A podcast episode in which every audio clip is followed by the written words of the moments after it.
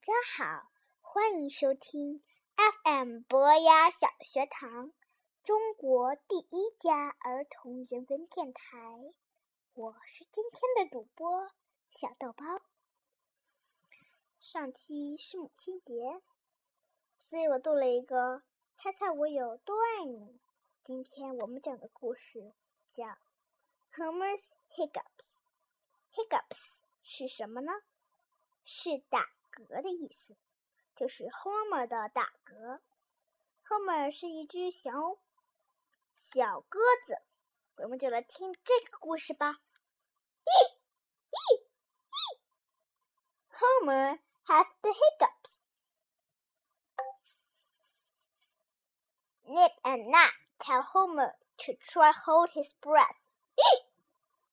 It doesn't work.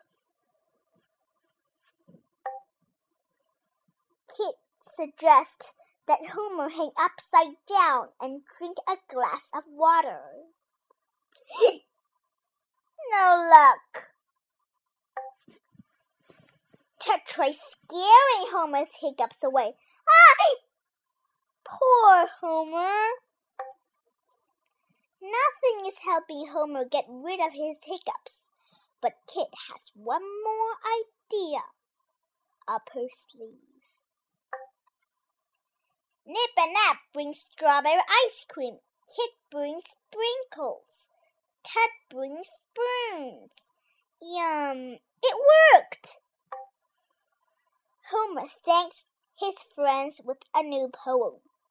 Thanks for all your hiccup help.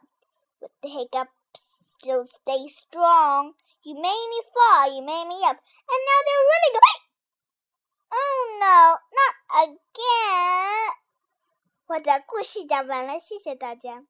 如果你喜欢我们的故事，请明天继续收听。祝大家收听愉快。